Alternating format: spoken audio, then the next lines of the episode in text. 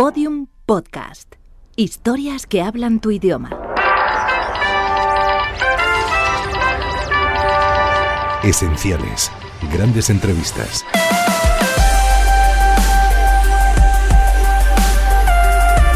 Entrevista al torero Sebastián Palomo Linares, realizada por José Luis Péquer en 1972 en el programa de la cadena Ser Gente Importante.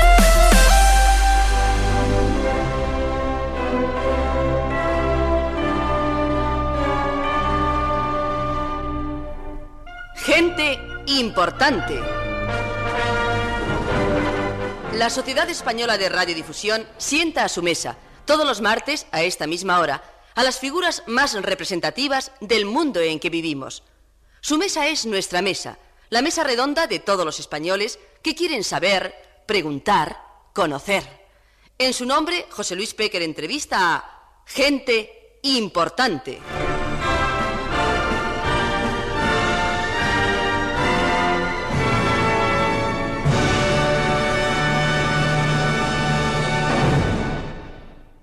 Importante es matar, y matar con gracia, con justeza, entregándose, matar jugándose la vida. ¿Cómo no va a ser importante la profesión del que quiere ser torero?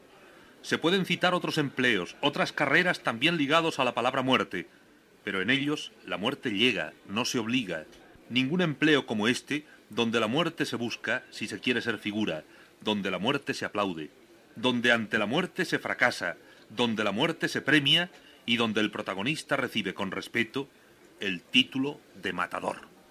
En Maite Comodore, Academia de Artes y Ciencias, no solo en el buen llantar, porque aquí se entregan los premios Nobel del toreo, nos encontramos esta noche Maite, don Manuel Rodríguez Cano, director de programación de la Sociedad Española de Radiodifusión, Eduardo Lozano, apoderado de toreros, José Luis Lozano, también apoderado y empresario, Carlos María Franco, Emilio Olavarrieta y un servidor.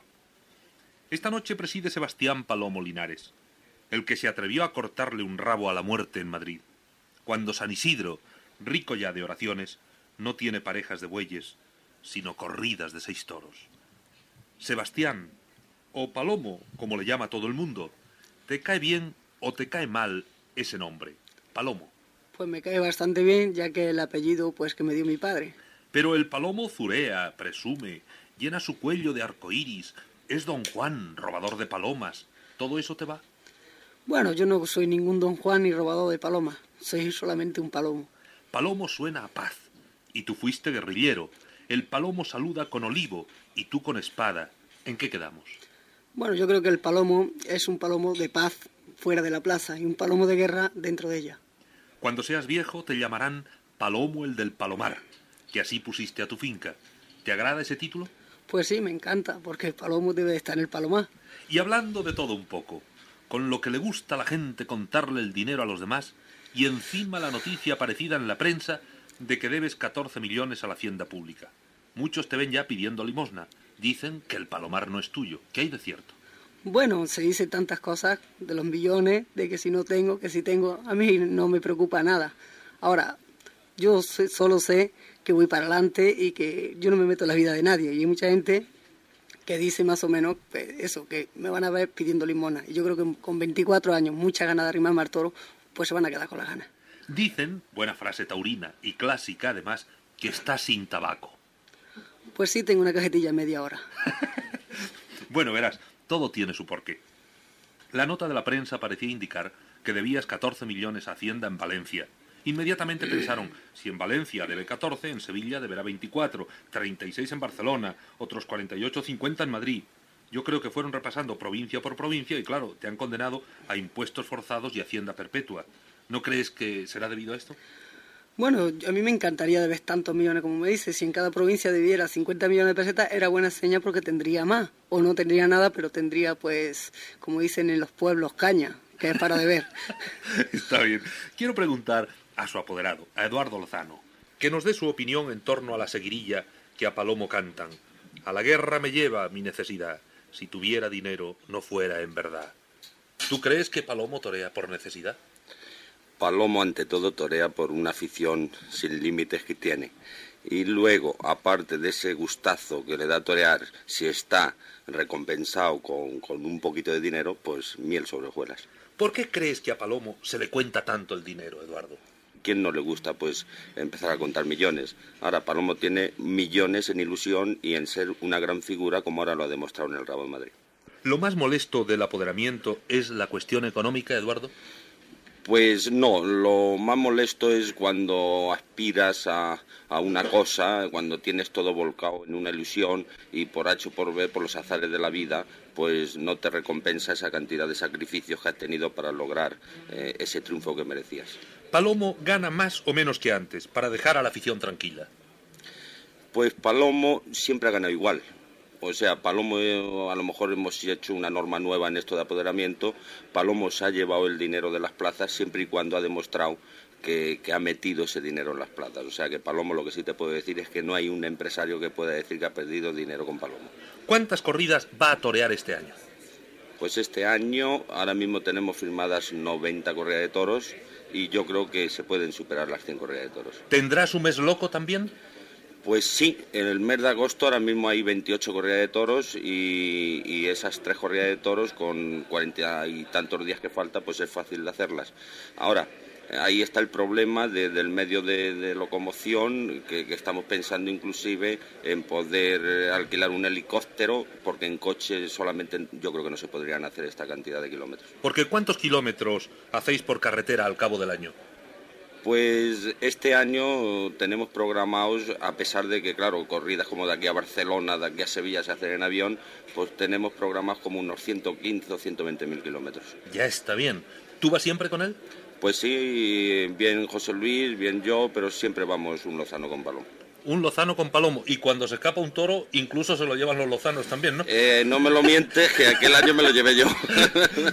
bueno, muchas gracias, Eduardo. La carrera de Palomo Linares ha sido bollante y sustanciosa. ¿Cuántos años llevas ya frente al toro? Llevo nueve temporadas. ¿Cuántas medallas? Digo, ¿cuántas cornadas? Diez. De cierto novillero que empezaba con fuerza, profetizó lagartijo y su frase quedó ahí y se cumplió, ese es un farol que se apaga. ¿Lo dijo también algún torero de ti cuando comenzabas con tanta fuerza?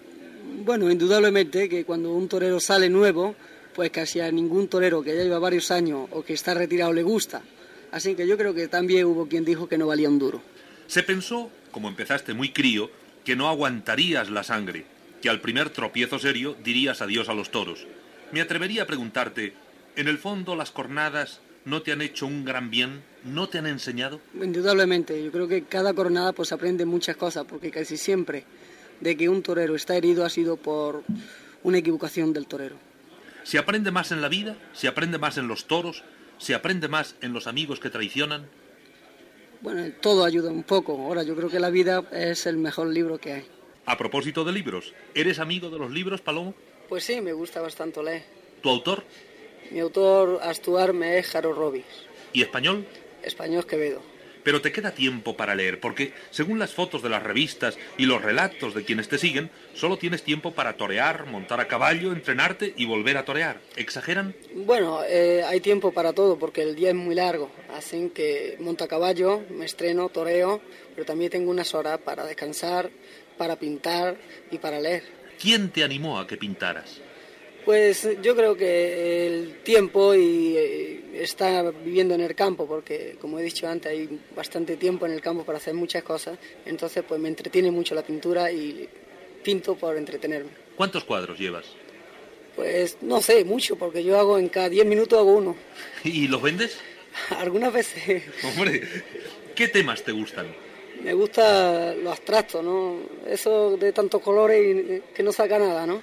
¿Cuál es tu color? Eh, la pintura me gusta el rojo. ¿Y en los trajes de torear? El blanco y plata. ¿A qué pintor admiras sobre todos? A Picasso. ¿Conoces el Museo del Prado? No. ¿Y conoces algún museo taurino? Pues tampoco, porque no suelo ir a los museos. ¿Has aprendido más de los toreros o de los toros, Palomo? Los toros me han enseñado más cosas que los toreros. Qué bonito es el toro. ¿Cómo lo definirías tú?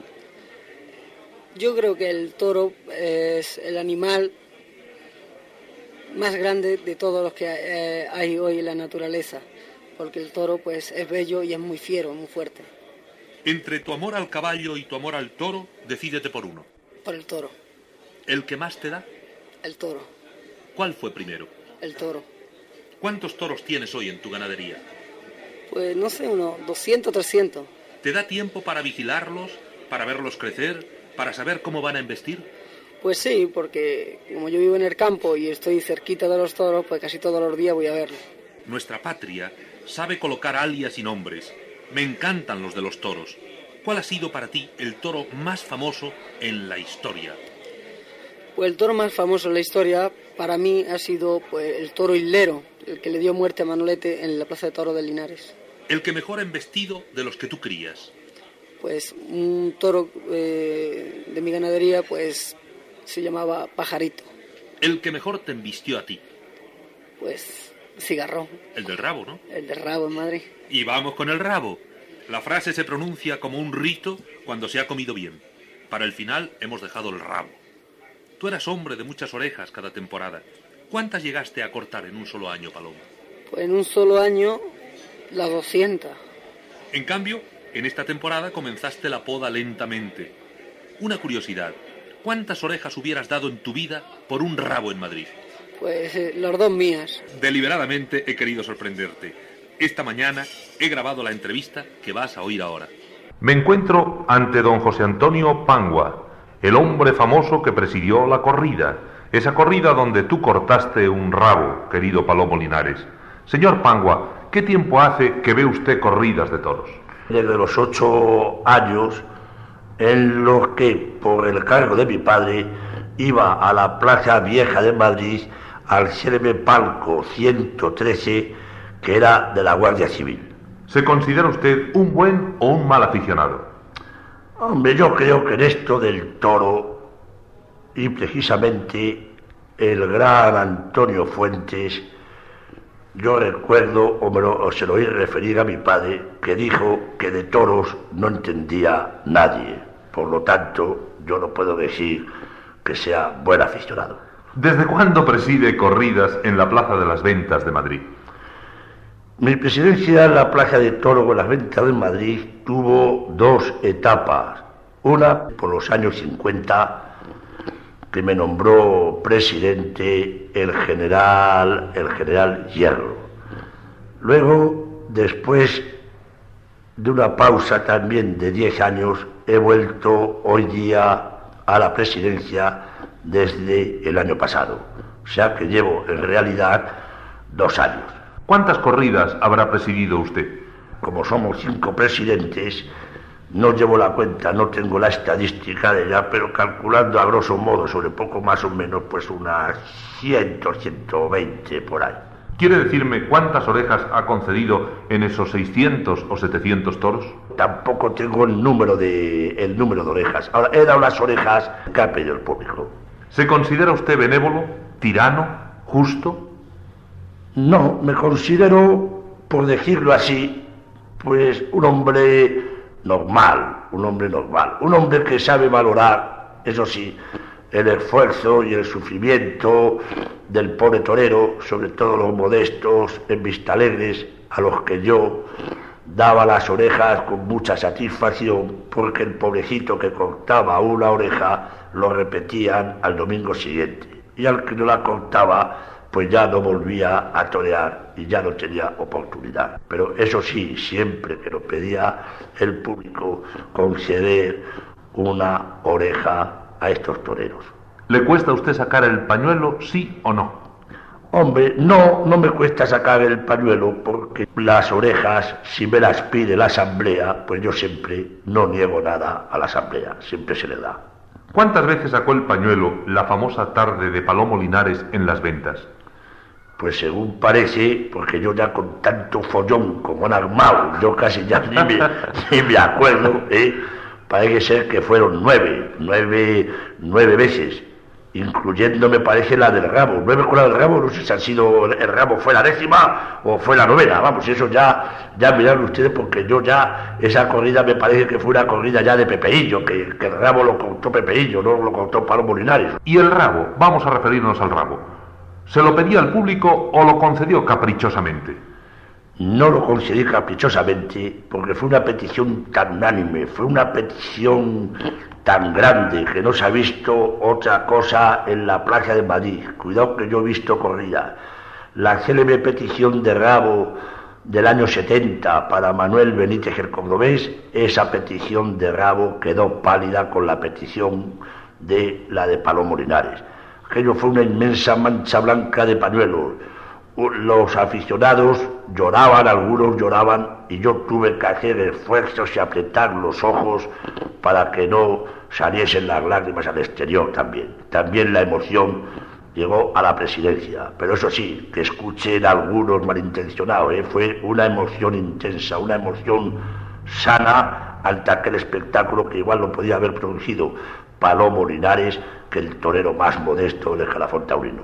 Porque la prueba está en que, concedido el rabo, no hubo nadie que se pronunciara en contra, sino pasadas las horas y buscándole los cuatro rabos al gato, ¿no? Sí, cuatro, seis o ocho, no sé lo que buscaban, ya se conoce que ya querían, como dice muy bien, los, los rabos de los gatos y ya se habían olvidado del rabo del célebre cigarrón. Tengo leído que cierto rey, si la memoria no me engaña, Fernando VII, gustaba el enfado del público y lo conseguía haciendo determinada seña al presidente del festejo para que actuara de modo contrario a como el público quería. ¿Estuvo usted coaccionado en alguna ocasión en la presidencia?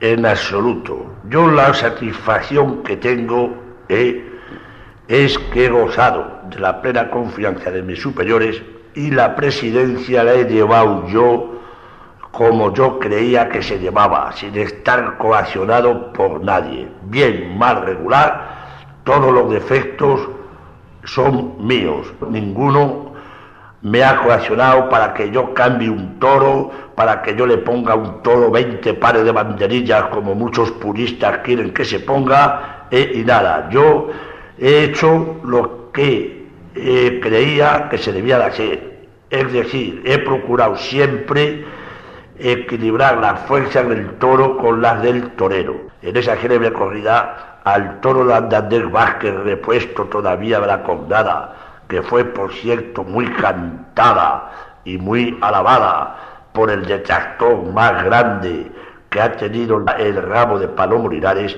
a ese toro se le pusieron cuatro varas para quebrantarle y que eh, Andrés Vázquez lo pudiera torear. En cambio al toro de Palomo Linares se le puso una vara, aún teniendo más fuerza y más nervio que el que tenía el de Andrés Vázquez.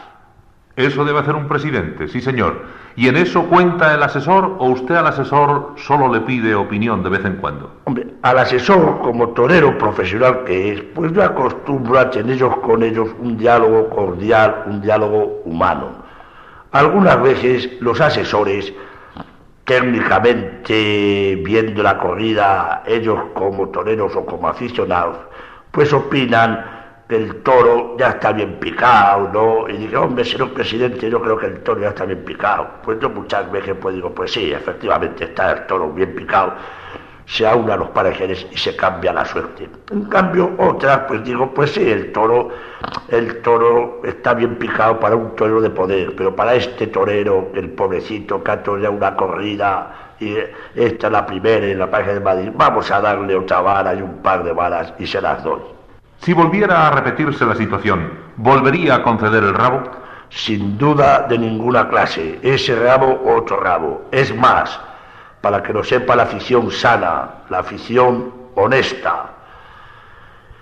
Yo estaba viendo que el gran Currito Rivera, que estuvo magistral en los dos toros, eh, en el último toro, yo digo, si este hubiera habido petición de rabo para Currito Rivera, Currito Rivera se hubiera llevado el rabo y se hubiera repetido el caso de la célebre corrida de los dos rabos de hace treinta y tantos años. Pero a usted esto le ha costado un serio disgusto. Al menos ha renunciado a seguir presidiendo corridas. ¿Por no, disgusto no. Ya más bien, digamos así, cansancio. Ya la cosa está, porque claro, mis superiores dijeron que continuara, pero ya en vista de cómo estaban ya las cosas, nada. Y además, He hecho una cosa no lo hice antes, siguiendo el consejo del gran don Alfonso Paso, eh, puedo decir a la afición y al mundo entero, eh, ahí queda el rabo. Adiós. Hasta siempre. ¿Obró usted con arreglo al reglamento taurino? Completamente. Si no, yo no le hubiera podido conceder el rabo, porque tampoco en ese caso le podía haber dado las cuatro patas del toro, y cosa que está terminantemente prohibida por el reglamento cortar patas, pero rabo, en el artículo 68 lo dije taxativamente, que se puede dar rabo, no es un ateso de la placa de Madrid ni de la placa de las ventas. Además, tengo que atestiguar que las cornadas en la placa de Madrid tienen el mismo dolor para el torero que si las recibe en Écija o, en Villalpando, por ejemplo. Diré Villalpando para que sea más simpático a ciertos señores.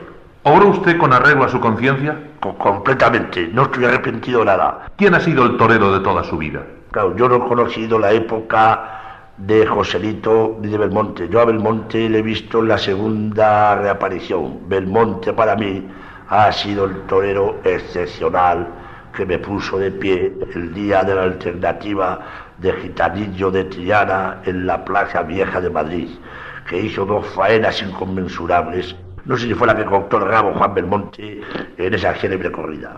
Que por cierto, en esa corrida empezó Gitanillo de Triana a echar la mano abajo, como se hace ahora, y el público entusiasmado con aquellos pases de Belmonte a menos de media altura, pero que llevaba el toro embarcado y, torea, y toreado, apenas le hacía caso al magnífico Curropuya y le aplaudió nada más cuando ya murió el sexto toro. Señor Pangua, ¿es usted amigo de Palomo Linares? Hombre, no tengo amistad con Palomo Linares, puesto que yo con este gran torero he hablado nada más las palabras justas y precisas en actos profesionales. Yo como presidente y él y él como torero. Yo le presidí a Palomo Linares, de lo cual quieren sacar punta, parece ser, algunos críticos, la célebre corrida de, lo, de Vista Alegre que mató seis toros una tarde y hubo que suspender el festejo por la noche y luego se repitió al sábado siguiente y entonces fue la célebre corrida de los trece toros que, sumados a los seis que ya mató anteriormente, me parece que hacen 19 toros. ¿Cómo le trata usted? ¿De tú o de usted? Hombre, los toreros, como todos los hombres célebres y los hombres populares, sus admiradores, aunque no lo hayan conocido, pues confianzudamente le llaman, le suelen llamar a todos de tú. Yo a Palomo Linares, no sé, creo que le he llamado de usted, como se Ahora, aunque a Palomo Linares y a otros diestros jóvenes le llamase de tú, pues ya mi edad, que no solamente puedo ser el padre, sino que puedo ser inclusive yo el abuelo de Palomo Linares, Palomo Linares yo creo que toleraría mi tú. Bien, señor Pango, final. ¿Está usted triste por todo lo que ha pasado? No, no, al revés. Estoy, por decirlo así, contento. Y temo si este contento se podría interpretar que tuviese algún barniz de orgullo. No, yo no estoy orgulloso, estoy satisfecho. Esto me ha servido para reencontrar amigos que yo no sabía que eran tan amigos míos, que, que me han felicitado. Que tal. Ahora, como una cosa curiosa en esto de las felicitaciones, que he recibido muchas, muchas. ¿eh? La más típica fue la de el gran banderillero Luis González. Luis González me estrechó la mano y me dijo, señor Pangua, no le importe a usted, si a usted le han echado, ha sido por dar. Algunos les echarán por quitar. Querido Palomo, con estos infinitivos termino la entrevista. Dar y quitar. Yo creo que el señor Pangua, por su sinceridad, también merece un rabo. Bueno, Sebastián, ¿qué se te ocurre decir después de la que se ha armado con el famoso rabo? Pues nada, que a veces se forma todos los años, porque yo, por lo que quisiera cortar cada año un rabo en Madrid. Vale, eso está bien. Todo empezó porque este año algunos te negaban el pan y la sal. Siempre eh, a la figura del toreo se le han negado muchas cosas. A mí pues se me negaba el pan y la sal, pero este año me la han tenido que dar. Se te acusa de haber desafiado a un crítico desde el anillo. No, quise poner unas cuantas cosas en claro, nada más. ¿Por qué se ha enrarecido de esta manera el mundo de los toros, a tu juicio? El mundo de los toros se ha enrarecido un poco porque hay unos cuantos señores que en vez de decir la realidad, pues la farsean. Yo creo que la crítica en parte pues ha tenido culpa y, y también pues yo creo que nosotros también. Cambiamos el tema y volvemos a Cigarrón. ¿La cabeza de ese toro has mandado disecarla? Pues sí, la mandé a disecar. ¿Y el rabo? Pues el rabo también. ¿Se puede disecar un rabo? Pues sí, porque yo tengo un rabo, un rabo ya disecado de la Plaza de Toro de México que hacía pues veintitantos años que no se había cortado en esa plaza ningún español. Yo creo que de Manolete no había cortado nadie un rabo. Dime, Sebastián, aquella noche, 22 de mayo, ¿dormiste en tu famosa cama redonda y musical después de haber cortado el rabo? Pues la verdad, aquella noche pues no dormí ni en la cama redonda ni en la otra porque no pude pegar ojo en toda la noche. ¿Cuántas veces has dormido en esa cama que gira o se detiene con una palmada, que está conectada musicalmente, sobre cuyo cabecero se proyectan faenas memorables o rostros de memorables chiquillas? Pues todavía no, porque es que esa cama todavía no me fío de ella. Porque yo creo que una noche me voy a quedar durmiendo y voy a amanecer en el jardín, por eso no he dormido todavía en ella. ¿Qué te costó esa cama con forma de ruedo, de placer y de gloria? Porque en una cama así no es serio morirse. Pues no lo sé, no sé, seguro no lo sé porque no hemos echado cuenta todavía de lo que ha costado esa cama, pero yo creo que bastante. De la cama a los sueños. ¿En alguna ocasión soñaste con llegar a tanto? Las ilusiones son libres, cada uno puede tener ilusiones grandes. Yo indudablemente la ilusión desde que tengo uso de razón es ser matador de toro antes que nada y luego figura del toreo. Hasta ahora, ¿te has dado más a ti o has dado más a los tuyos? Yo he hecho lo que he podido, ¿no? les he dado a los míos pues todo lo que ellos necesitaban. ¿Viven mejor ellos o tú? Ellos viven y yo vivo también. ¿Qué tienen o qué son hoy tus hermanos? Hoy son unas personas pues respetadas, en la cual pues no dependen de, de nadie como antes, porque antes pues trabajaban en el campo, hoy ya pues no. ¿Cuántos hermanos en total? Ocho. ¿Cuántos días ves a tu madre al cabo del año? Muy poco porque casi siempre estoy viajando y estoy toreando y esto, yo creo que unos 15 o 20 días. ¿Cuántas noches llora tu madre al cabo del mes? Me imagino que bastante. ¿Crees que el dinero trae la felicidad? No, pero ayuda un poco. ¿Tu familia se mete en tu vida privada? No, mi familia no se mete en, mi vida de ningún aspecto porque ellos desconocen mi oficio, en lo cual ellos pues no se meten nunca. ¿Y tu apoderado se mete? El apoderado siempre está metiéndose en todo. ¿A qué edad tuviste la primera novia, Palomo? La primera novia, pues yo creo que a los 8, 9 años, 10 años, cuando a lo primero, ¿no? ¿La olvidaste ya? Pues no, yo creo que la primera amor nunca se olvida. Ahora tu novia formal se encuentra en España. ¿Qué estudia? Pues mi novia, bueno, ha sido mi novia, ¿no? No tengo novia por ahora. Ah, ¿eso se ha roto? Eso ya se acabó. Entonces ahora pues estoy libre como los taxis y ella pues seguirá estudiando, que creo que estaba estudiando idiomas o no sé. Hombre, Eduardo, Eduardo Lozano acaba de enterarse. Bueno, oye, una curiosidad, Palomo. ¿De qué hablas con las mujeres? ¿De tu vida? ¿De tu riesgo? ¿De tu retirada? Pues, pues no hablo casi nada, porque yo soy una persona que hablo muy poca, porque siempre con las mujeres me pongo nervioso y estoy siempre un poco callado y esperando que hablen ellas mejor que yo. ¿eh? ¿Más nervioso con las mujeres que con los toros? Sí, mucho más, mucho más.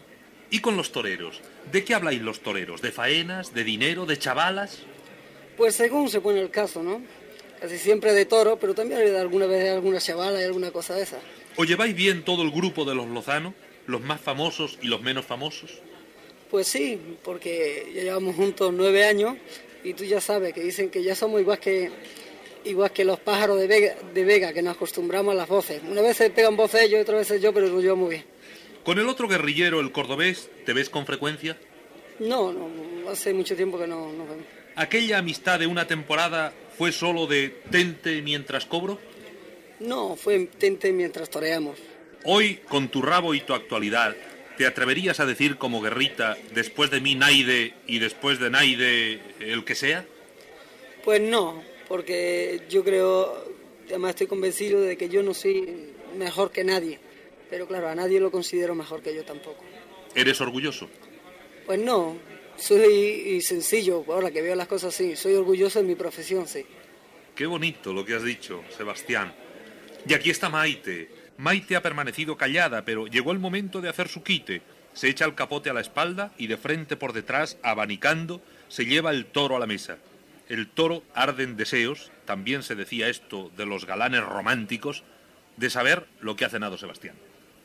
Hombre, Sebastián ha cenado bastante bien porque ha tomado un cóctel de aguacate con gambas y un chuletón de cebón y un helado de vainilla y café.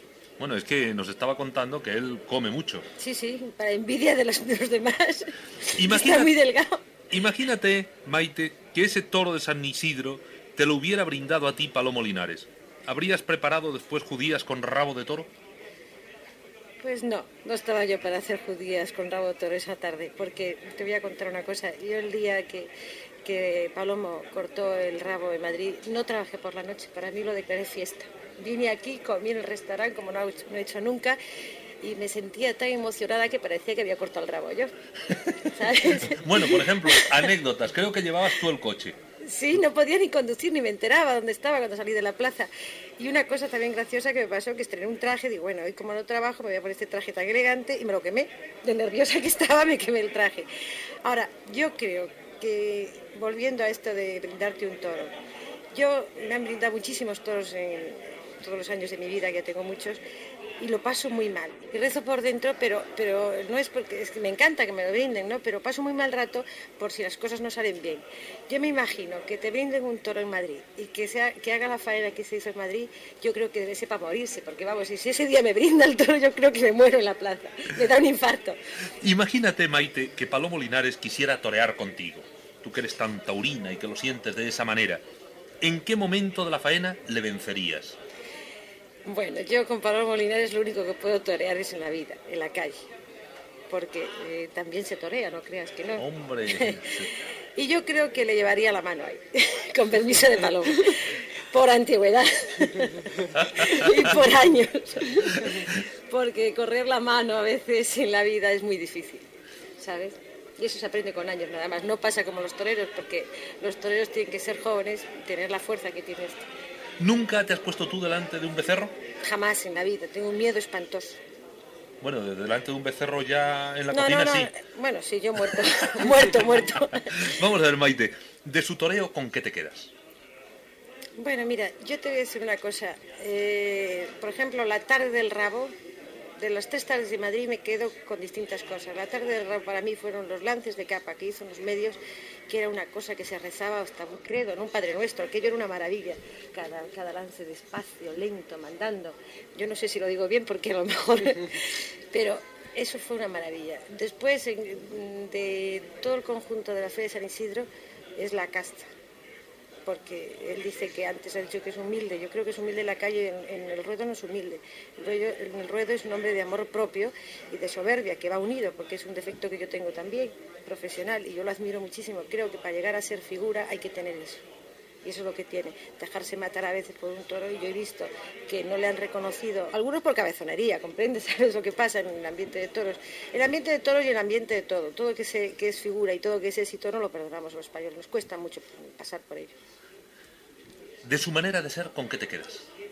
Con su diplomacia. Un premio Maite que tú convocas, pero en el que no decides, se lo llevó este año Palomo. ¿Con justicia? Hombre, eso no hay que dudarlo, con toda justicia. Porque creo que cortar una tarde cuatro orejas y un rabo y no se le da el premio, yo, tenía las maletas hechas ya. Dejabas el restaurante. yo me marchaba de España, digo, bueno, si a Palomo no le dan el triunfador, yo me marcho. lo pasé fatal. Matador, ahora te toca a ti el brindis. Voy a brindar la digestión de esta cena a la más famosa ganadera de cebones, terneras, merluza, lenguados, espárragos y fresones. Va por usted, señora Maite, que es usted la mejor cocinera de este mundo. Así, con buen humor, el diestro brindó a su diestra donde Maite se encuentra. Un matador que lo alcanzó todo en una tarde. Así es la vida.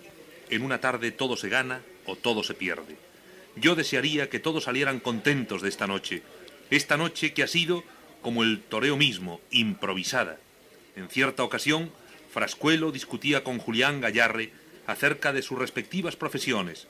El cantante defendía la belleza de la música, la dificultad que entrañaba dominar la voz, hasta que Frascuelo, en pro de su arte, cortó por lo sano diciendo, sí, sí, todo eso está muy bien, pero tú ensayas y yo no.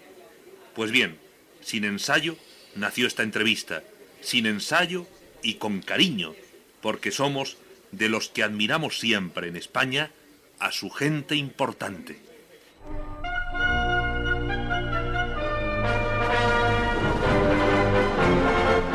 Escucharon Gente Importante, una conversación de la cadena Ser.